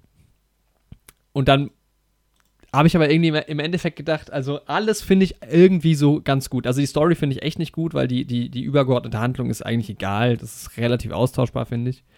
Mhm. Aber was soll's, ist halt auch ein Suicide Squad-Film. Also ist nicht so wichtig. Dafür war das Drehbuch schon ganz gut, weil ich habe auch viel gelacht, muss ich sagen. Mm, Das hat schon ganz gut funktioniert. Klar, der Film ist gut produziert, jetzt auch nicht mega geil, hast du ja auch schon gesagt, CGI und so, das ist also Maßstab ist da irgendwie bei Actionfilmen ja für mich immer noch diese Mission Impossible zum Beispiel, die, das Mhm. ist halt noch mal krasser. Ja. Aber ja, aber es so- ist halt so absolut guter Standard. Ja, so kann man Film auf jeden jetzt, Fall ja. machen, kann man sich auf jeden Fall angucken, ist schon sehenswert. Man ist halt auch irgendwie sehr alles. verwöhnt heute. So. Ja, aber ja auch was, auch was die Ideen sind von einer Actionsequenz. Ne? Es ist ja nicht immer nur, wie sieht, Ja. sieht etwas realistisch aus, sondern auch, was ist die Idee dahinter irgendwie. Ne? Die fand ich aber oft sehr gut jetzt in Mhm. dem Film, die Ideen. Ja. Ich fand, mochte es vom Sounddesign, vom Sound generell, Musik haben wir ja schon drüber geredet, war okay, war jetzt nicht ganz so stark, aber als, war Ja. schon gut. Und vieles Ja. fand ich irgendwie so schon so ein bisschen besser als gut. Also ne, das Schauspiel war, hat, hat gestimmt, soweit das halt in dem Fall irgendwie so ging. Die Inszenierung fand ich, auch wenn ich es mir noch abgefahrener gewünscht hätte, fand ich aber auch schon sehr gut. Und dann habe ich, im Endeffekt habe ich gedacht, sechs oder sieben, was ist es denn jetzt? Und dann habe ich gedacht, naja, ich hatte schon echt viel Spaß im Film, beim Film. Vielleicht würde sich die äh, Wertung ändern oder verfestigen, wenn ich den Film nochmal gucken würde, aber ich hatte schon gerade im ersten Teil, habe ich wirklich gedacht, meine Herren, Lieblingsfilm des Jahres vielleicht, ist es auf jeden Fall jetzt nicht mehr, aber Mhm. deshalb bin ich auf jeden Fall bei der sieben, weil ich dann doch schon sehr, sehr Ah, viel Spaß hatte. Geben wir beide dieselbe Bewertung ab. Ja. Ja, ich habe ähm, viel Positives gesagt, aber was halt bei mir so ein bisschen der Punkt ist, so die, ja, die letztendliche Magie um das jetzt Mhm. mal so zu nennen. Das Gesamtpaket, was ich irgendwie bei Guardians zum Beispiel, ich habe halt die ganze Zeit diesen Vergleich präsent, weil Ja. es halt vom selben Drehbuchautor und Regisseur ist und er ähnlich ist von der Thematik. Ähm, die fehlt mir halt da ein bisschen, weil bei Guardians, wenn ich das schaue, das fühlt sich halt echt an für mich wie dieses, wie dieses familiäre Ensemble von diesen Anti-Helden und das, das ist für mich super rund, wie die Charaktere miteinander interagieren und so. Das ist für mich auch so gut geschrieben und so organisch, wie sie da unterwegs sind. Und das hat mir da noch so ein bisschen gefehlt jetzt bei Suicide Squad. Das hat da dann manchmal doch noch ein bisschen zu instruiert irgendwie gewirkt. Ja. Also so, so die, der letzte Touch, diese letzte Note irgendwie, was man bei Guardians hat, das hat mir da gefehlt. Deswegen will ich bei dem Film auch nicht über eine 8 hinauskommen. Ja. Aber es ist schon auf jeden Fall, ich glaube, Birds of Prey war so eine knappe 7, Mhm. so eine zwischen 6 und 7 eher noch an der 7 dran und Also das so ist jetzt so eine jetzt. gute 7. Ja. Genau, also fast an der 8 dran. Ja. Genau, bei mir ist es jetzt so knapp auf der 7 gelandet. Der kann Mhm. man, ist auf jeden Fall ein, ein sehenswerter Film. Da macht man gar nichts falsch, Ja. wenn man sich den anguckt. Das ist schon, hat schon. Genau, ich würde den Spaß mir gemacht. auch nochmal angucken, Ja. aber ich würde jetzt nicht bei Guardian, wie bei Guardians, da war ich ja noch zweimal drin, beispielsweise. Ich Ja. jetzt, müsste jetzt nicht direkt nochmal reingehen. Nee, Werde ich vielleicht aber trotzdem, weil ein Kumpel mich gefragt hat. aber Ja, ich habe jetzt nicht das innere Bedürfnis. Ja. Da gibt es bei mir andere Filme, die ich zuletzt gesehen habe, die ich eigentlich sehr gerne nochmal sehen würde. Mhm. Ja.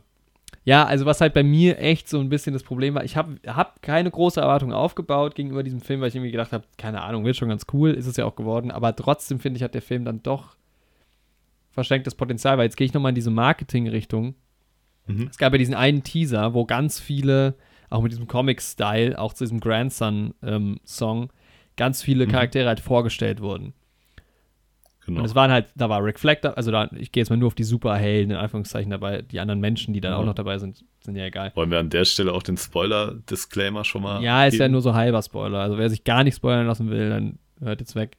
Oder die. Genau, schaltet aber später wieder ein, wenn ihr den Film geschaut habt. Ja. Genau, also Rick Flag ist dabei, Harley Quinn, Polka Dot Man, Redcatcher 2, Bloodsport, King Shark, Peacemaker, so. Ja, Die sind da gefeatured. Auch gefeatured, gut, der Thinker auch noch gefeatured.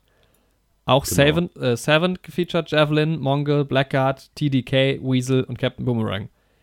genau. Und die kommen halt Quasi. einfach nicht vor. Die B-Unit. Ja, das ist halt super schade. Und Aber ähm, ich finde, also es hat im Film irgendwie schon seine Relevanz so, weil es wird ja im Trailer auch schon gesagt, don't get too attached. ne? ja, Das heißt, es ist ja auch vom Marketing eigentlich schon zu erwarten. Das, und das Ganze heißt halt immer noch Suicide Squad. mhm. dass halt irgendwie auch einige so ihr Leben lassen. Und ähm, aber ich bin trotzdem auch bei dir, weil ich es halt auch schade fand, weil da auch viele dabei waren, die wirklich noch mal coolere oder besondere Kräfte hätten. Ja So TDK, Nathan Fillion Ja. als The Detach Kid. Ja, fand ich Sau halt gut super irgendwie. nice.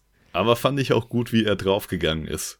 Weil so, okay, er kann seine einzelnen Gliedmaßen abmachen. Aber dann sind sie irgendwie auch konsequent mit der Prämisse umgegangen, weil es sind halt trotzdem noch nur zwei Arme, die da auf dich losfliegen. ja, Da klar. wirst du halt als trainierter Soldat trotzdem noch irgendwie mit fertig. Ja. So. Und dass er halt auch trotzdem diese Schmerzen in diesen Körperteilen gefühlt hat, die ab von seinem Körper aber waren, fand ich halt super witzig, wie mit seiner Kraft Mhm. umgegangen wurde. War ein guter, guter Moment. ja. Was ich vielleicht ein bisschen cooler gefunden hätte, wäre, wenn vielleicht das Team irgendwie nicht komplett ausgelöscht worden wäre, sondern irgendwie zwei relativ große Teams und von beiden so die Hälfte und dann schließt man sich irgendwie zusammen. Ja, irgendwie Was ja sowas. im und dass das halt nicht direkt auch am Anfang passiert. Ne? Also das ist ja jetzt auch deshalb kein großer Spoiler, weil die Charaktere sind halt, das ist dann nach zehn Minuten klar, dass die nicht dabei sein werden, so oder nicht Genau. groß gefeatured werden. Es hätte halt noch ein bisschen mehr emotionalen Impact gehabt, wenn die länger im Film gewesen wären. Ja, es hat halt gar keinen emotionalen Impact. Ja, Es ist in dem Moment Und halt echt nur so, oh, schade. ja Eigentlich hätte halt ich Fillion bisschen, gerne noch länger gesehen. So. Ja, ich hätte auch Sean hier Gunn Michael auch. Rooker noch länger gesehen. Ja, gerne. genau, ja. Ja. Aber diese Einheit, das dient halt ein bisschen dazu zu, zeigen, okay, die sind wirklich in Gefahr. Und der Film traut sich auch wirklich Leute umzubringen, so. Was ich halt ganz cool fand an der Szene, ist halt, dass Michael Rookers Rolle da wirklich so in die Luft gesprengt wurde. Mhm. Hat man zwar im ersten Suicide Squad auch schon gemacht mit Slipknot, ja. aber da war es irgendwie so war nicht so gut inszeniert, einfach kam nicht so gut rüber, aber diese ähm, Amanda Waller hat halt dadurch echt gleich bedrohlich gewirkt und sowas nicht, für den Da muss ich sagen, im ersten ist sie bedrohlicher, weil da schießt sie ihr ganzes Team nieder. Ja, das boah, ich finde das. Ist, finde ich, eine richtig krasse Szene im ersten Suicide Squad-Film, weil das ist schon Ja. so, oh, okay, krass. Ja, Und da hat man ja jetzt dadurch, dass dieses ganze Team um sie herum ja auch irgendwie so Gags macht, finde ich, ist sie selbst auch nicht mehr so in diesem Fokus. Also es ist dann auch so, das, was dann später passiert mit ihr, ist dann irgendwie auch so ein bisschen logisch, wenn man so denkt, ja, das sind Ja. halt, das ist irgendwie alles nicht so ernst in, in diesem Control Room. Ja, was dann später mit ihr passiert, würde ich auch gleich nochmal drauf eingehen. Mhm. Ja, wir können ja jetzt mal den Spoiler-Disclaimer raushauen. An der Stelle. Ja, Ich finde es halt. Der Thinker halt auch so. Der Thinker war so verbraucht. So. Der, der, das hätte jeder sein können. Das hätte auch irgendein Typ im T-Shirt sein können, einfach nur. Warum, warum gibt es ihn überhaupt? Man, man erfährt nicht, was er überhaupt genau macht. Dann ist es. Irgendwie, er ist ja auch nicht der Böse so. Er, er führt sie halt so dahin. Also er ist nur dafür da, seinen Retina-Scan irgendwie zu, abzuliefern. Also ich hätte halt prinzipiell auch gern mehr von ihm gesehen, weil er halt mit diesen komischen Antennen, die da aus seinem Kopf rausragen und so schon irgendwie ziemlich cool aussieht. Mhm. So ein bisschen wie so ein böser Charles Xavier so. Ja, Mann. Also ich glaube, aus dem hätte man irgendwie safe mehr machen können. Aber es hat mich, im Endeffekt hatte ja der Film für mich dann auch gar nicht mehr so einen wirklichen Bösewicht, wie man das jetzt irgendwie kennt, weil er war dann relativ schnell aus dem Weg geräumt. Und ja, Spoiler-Alarm nochmal, damit es auch rüberkommt. Nicht, dass hier jetzt wirklich jemand noch was vorweggenommen bekommt, aber auch die anderen beiden Bösewichte, also dieser Typ, der die Regierung übernommen hat und sein General, der danach ihm die Regierung übernommen hat, die waren ja auch beide relativ schnell aus dem Weg geschaltet. Will ich aber auch gleich nochmal auf beide zu sprechen kommen. Mhm. Und dieser Seestern ist halt für mich auch kein Bösewicht. Das ist halt ein Alien, was halt gefangen genommen wurde und an dem irgendwie rumexperimentiert wurde. Ja, okay, und dann bricht das irgendwie aus. es ist die Bedrohung. Das hast du ja manchmal in, in so Ja, ja. Superheldenfilmen. Aber es ist, also meistens lebt hinter der Bedrohung noch der Bösewicht. Mhm. Du hast das halt relativ selten, dass so die normale, in den meisten Filmen würde der Thinker noch leben und dann wird erstmal seine Bedrohung ausgeschaltet. Sage ich jetzt mal. Mhm. Und ähm, da hast du halt am Ende wirklich nur noch diesen Seestern und der hat mir irgendwie auch fast schon ein bisschen leid getan. So. Also erstens hat er mir ein bisschen leid getan, weil es halt eigentlich echt nur irgendwie ein Tier ist, was dann da rumrennt. Und halt irgendwie um sich schlägt, wild. Aber wenn es doch der Conqueror ist. Ja, das ist halt nämlich der Punkt, weil ich finde, den Sinker haben sie halt irgendwie meiner Meinung nach gar nicht zu sehr verschwendet, weil mich das bei ihm irgendwie nicht gestört hat. Aber dieser Stern, der, abgesehen davon, dass er ein riesiger Seestern ist, hat er ja noch diese kleinen Seesterne, die diese Kontrolle über die Menschen übernehmen und teilweise halt auch in den Comics über die Superhelden und dann halt auch deren entsprechende Kräfte haben. Und das habe ich halt extremer vermisst zu sehen, dass noch einer von der Suicide Squad auch übernommen wurde Ja. von diesem Seestern und man dann auch gegen dessen Kräfte irgendwie kämpfen müsste. Das, damit habe ich eigentlich fest gerechnet, weil es irgendwie sinnig gewesen wäre und dann hätten sie vielleicht sogar wirklich irgendwie noch einen ihrer eigenen Leute umbringen müssen, um diesen Seestern zu besiegen, was dem Ganzen irgendwie nochmal so einen emotionalen Impact gegeben hätte. Mhm. Das hat mir halt so ein bisschen gefehlt. Aber sonst, an und für sich, fand ich es eigentlich irgendwie okay, weil ja dann trotzdem einer von ihnen, also John Cena, hat ja trotzdem seinen Heel-Turn gemacht, um bei den Wrestling-Begriffen zu bleiben. Also bei Wrestling gibt's ja die Faces und die Heels. Die Faces, das sind die Guten, denen zugejubelt wird. Und die Heels, das sind die Bösen, die ausgebuht werden. Und manchmal gibt's sogenannte Heel-Turns. Und dann wird einer, den man für gut gehalten hat, auf einmal böse und fällt einem anderen guten Wrestler in den Rücken. Grüße gehen übrigens raus an Koba. Danke, dass So, ich das hat weiß. alles beigebracht. ja. ähm, und auf jeden Fall, das fand ich halt ganz cool, dass sie sich dann so ein bisschen selbst bekämpft haben. Auch, dass Idris Elba, also seine Rolle Platzsport, dann nochmal diesen Moment hatte, wo sie aufeinander schießen, was sie ja am Anfang vom Film schon angesprochen haben. Weil sie ja beide sie? ungefähr dieselbe Kraft haben, dass sie gute Schützen sind. Mhm. Ja. Und am Anfang sagt irgendwann John Cena zu ihm, was er machen würde, wenn er ihn erschießen würde. Und er würde sagen, er würde mit seiner Kugel einfach durch die von Peacemaker durchschießen. ah, okay, nice. Und das passiert dann halt genauso.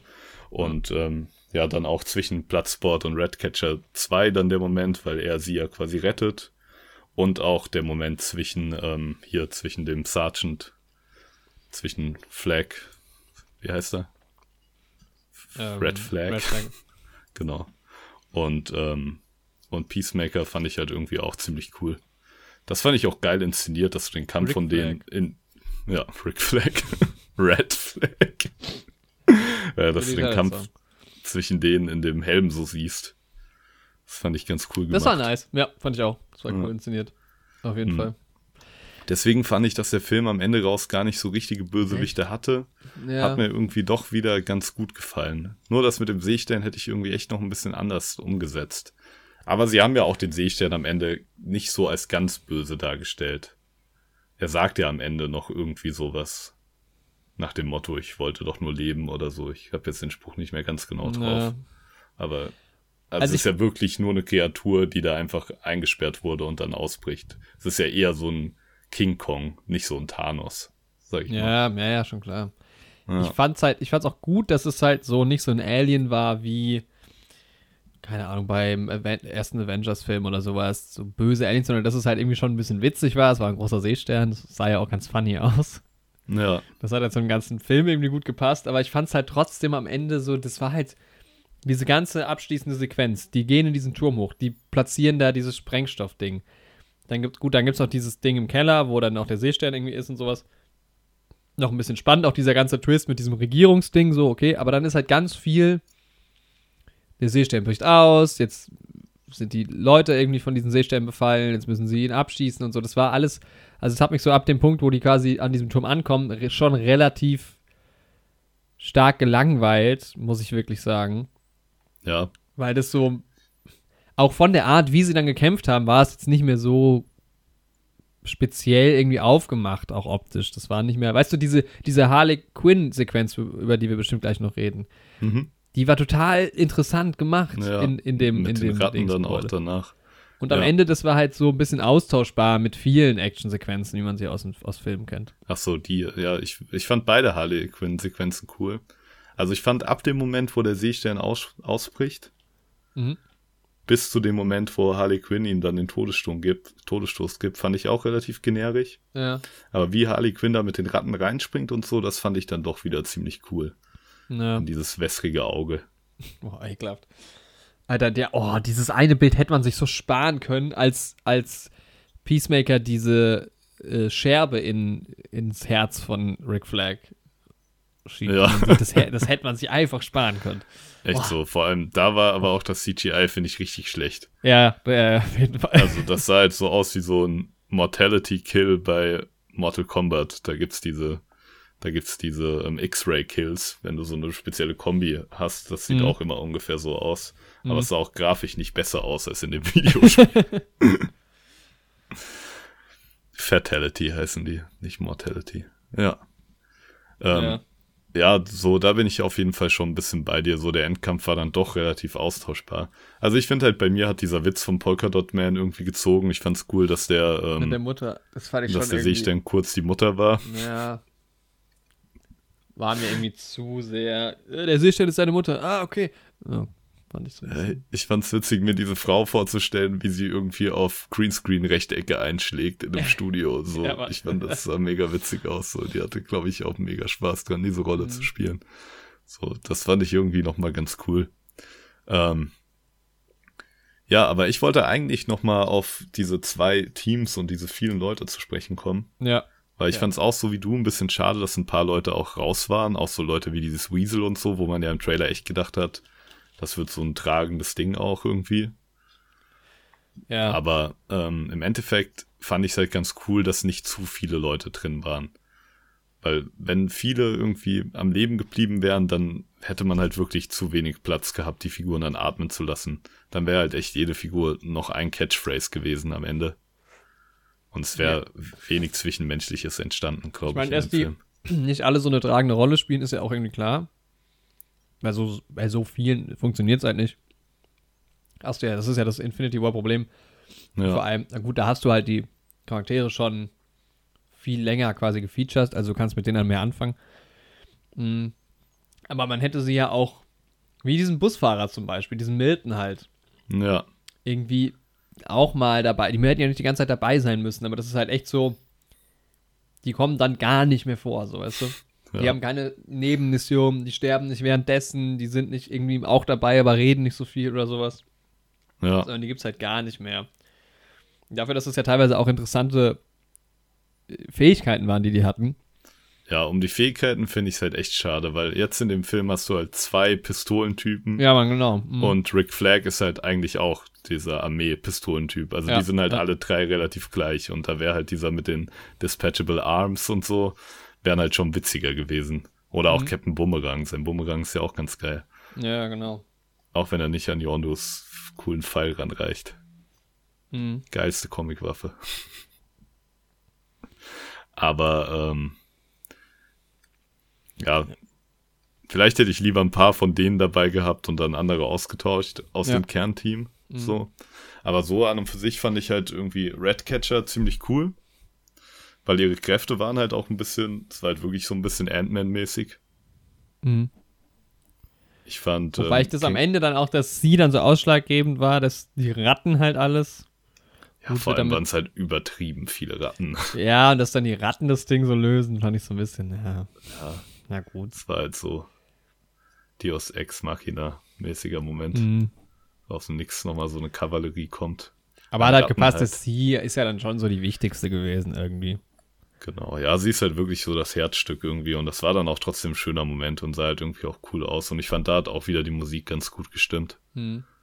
Ähm, ja, Und das King auch Shark dass- fand, mhm. Dass Polka Dot Man halt äh, auch stirbt, weil das ist schon auch eine geile, also es sieht halt optisch einfach geil aus für Filme. Diese Polka Ja. Dot so, das wäre so, cool, wenn von der nochmal irgendwo auch auftaucht einfach. gern mehr gesehen so. Ja. Also gerade seine Interaktion irgendwie auch mit Red, Redcatcher fand ich irgendwie immer relativ witzig. Mhm. Auch, dass er, dieser Dialog, wo er gesagt hat, dass er sich gut mit diesem Milton verstanden hat und kein anderer vermisst den irgendwie Ja, so. Das fand ich aber mega witzig, weil ich mir schon dachte, als sie in dieses Gebäude reingehen, warum, Warum kommt dieser Normie mit? Ja, Mann. und dann ist er halt weg. So. Voll, fand ich Das- auch richtig gut, ja. War so einer der Gags, der ziemlich stark bei mir gezündet hat, irgendwie. Ähm, aber auch King Shark fand ich ganz cool, wobei der mir am Ende in dem Kampf irgendwie ein bisschen zu viel Plot-Armor hatte. Weil Mhm. er ja irgendwie, das Gebäude fällt auf ihn drauf und er fetzt Alle- da irgendwie aus dem 50. Stock Ja, und das 100 stimmt Leute schon. schießen auf ihn und Ja. sowas. Und das ist halt, also in der Szene vorher zeigt man mir noch, wie Piranhas seine Haut durchdringen können. Mhm. Aber dann, wenn irgendwie so viele Kugeln auf ihn fliegen, passiert halt so gut wie nix. Und er hat so ein paar Kratzer. Das fand ich halt ein bisschen schade.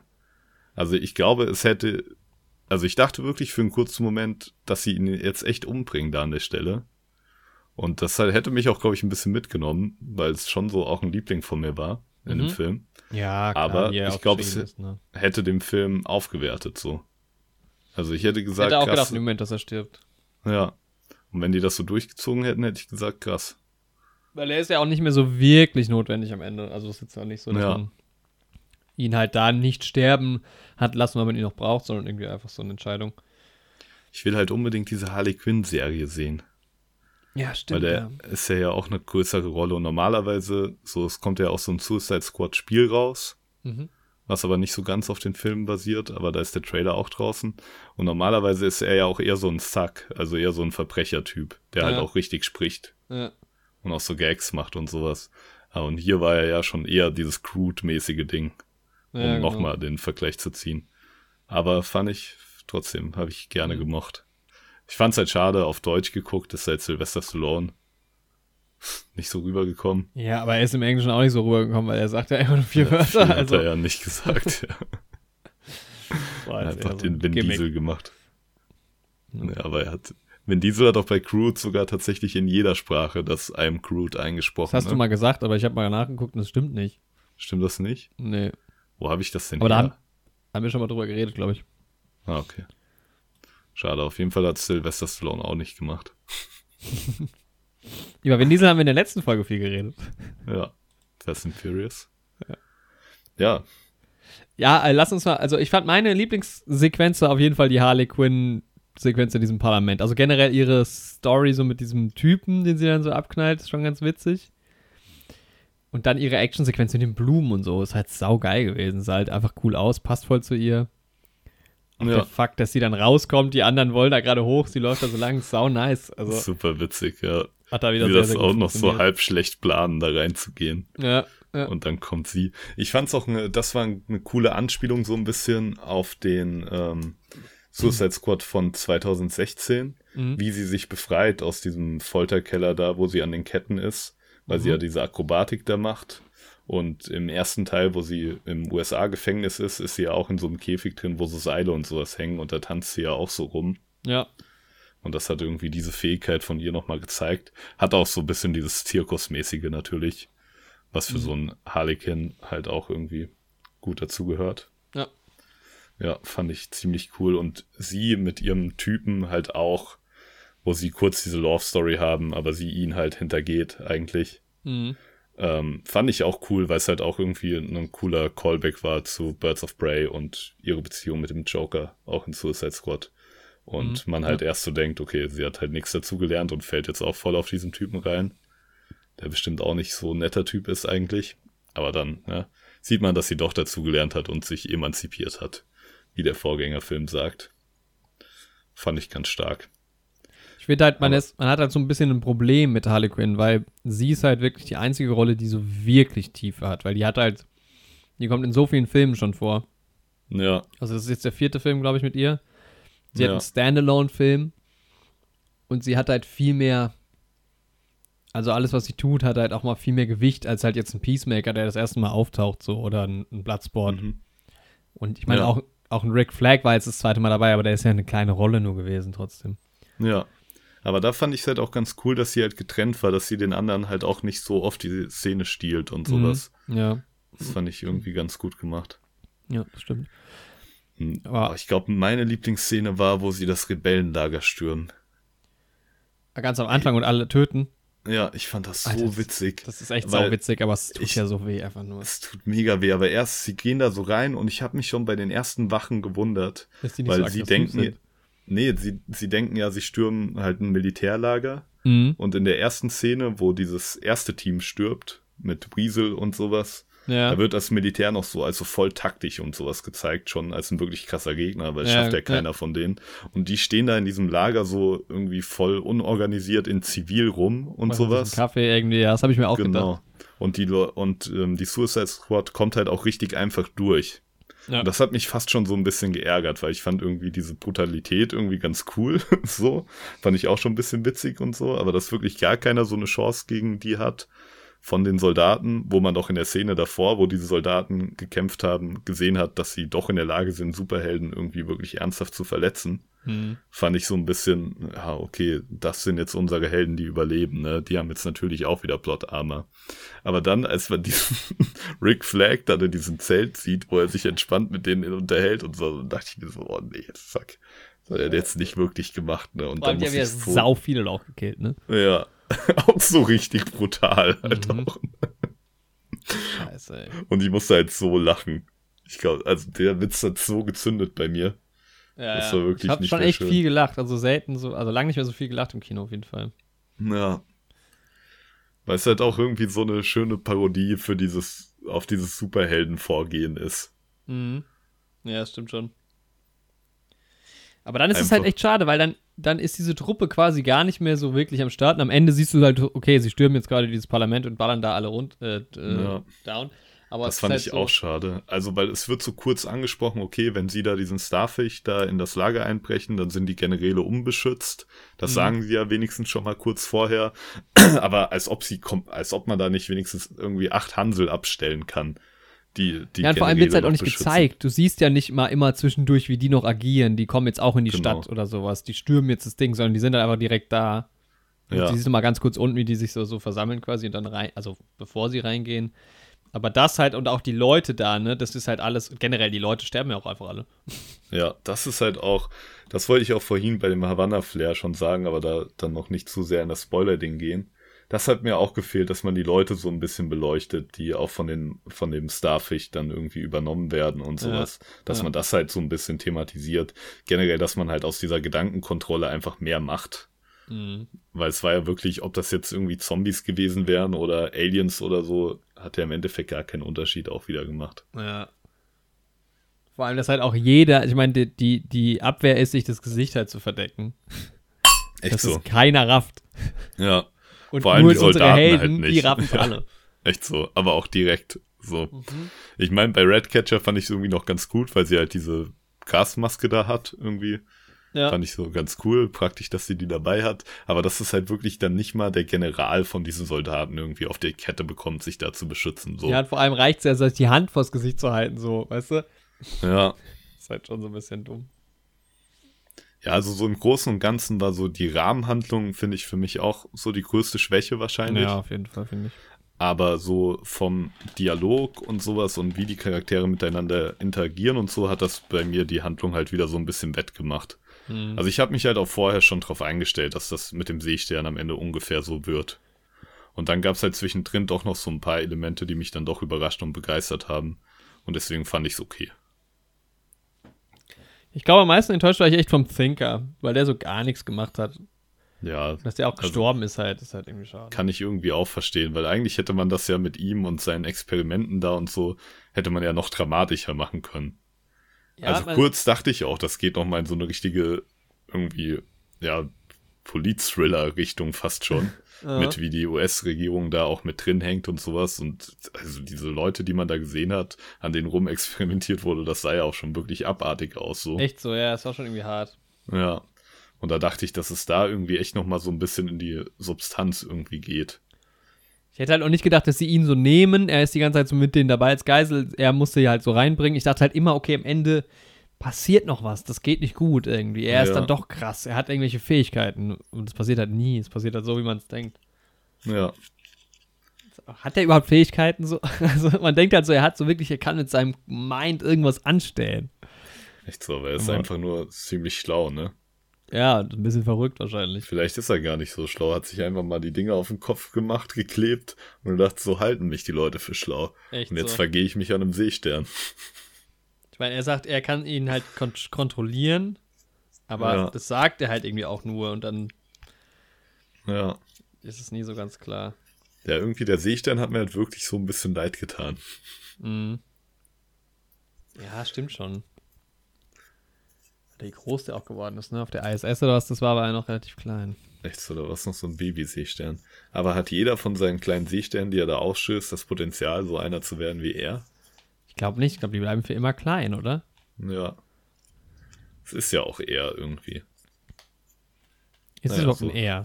Oder eine Sie. Ne, Oder beides. oder gar nichts von beiden. Ja.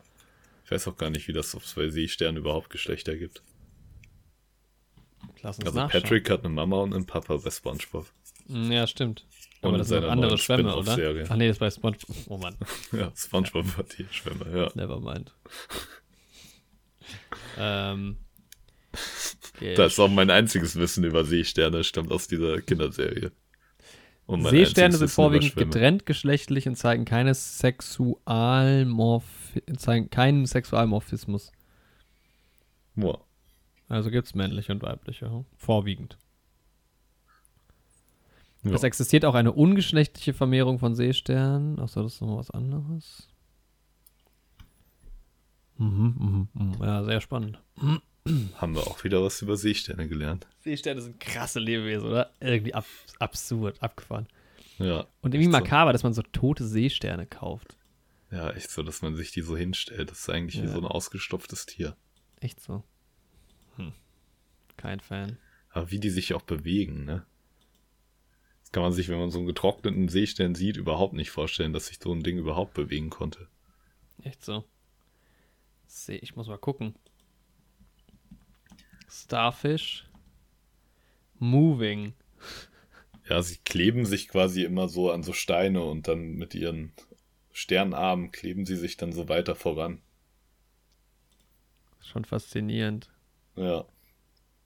Wäre auch witzig, wenn sie so laufen würden wie in dem Film. Ja. Das fand ich geil gemacht, weil er läuft ja, oder sie oder es läuft ja nicht immer auf zwei Beinen, sondern es dreht sich ja quasi so.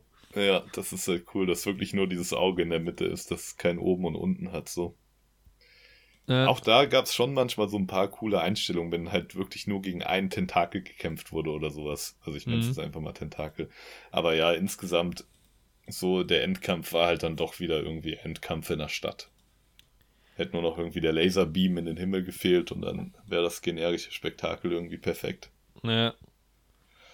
Aber ja, insgesamt hat mir der Film eigentlich, also er hat mich halt durchgehend unterhalten. Es gab echt ein paar super coole Momente. Aber ich glaube, ich hätte, ja, hat jetzt irgendwie für mich auch nicht den weltallergrößten Stellenwert. Mhm. Aber ich habe auch versucht, meine Erwartungen ein bisschen niedriger zu halten, muss ich sagen. Ja, also es war für mich ja auch nicht irgendwie so ein meisterwarteter Film. Ich glaube, der wird am Ende jetzt auch nicht irgendwo auf einem auf einem Ranking landen bei mir am Ende des Jahres. Ja. Aber war schon sehr gut. Also hat, kann man sich, kann man sich anschauen auf jeden Fall. Hat Spaß gemacht. Besser als manch anderer Actionfilm, definitiv. Das stimmt. Das war schon sehr gut. auf IMDb Fall. auch 7,6. Hm. Stimmt ja so ungefähr mit unserer Bewertung überein.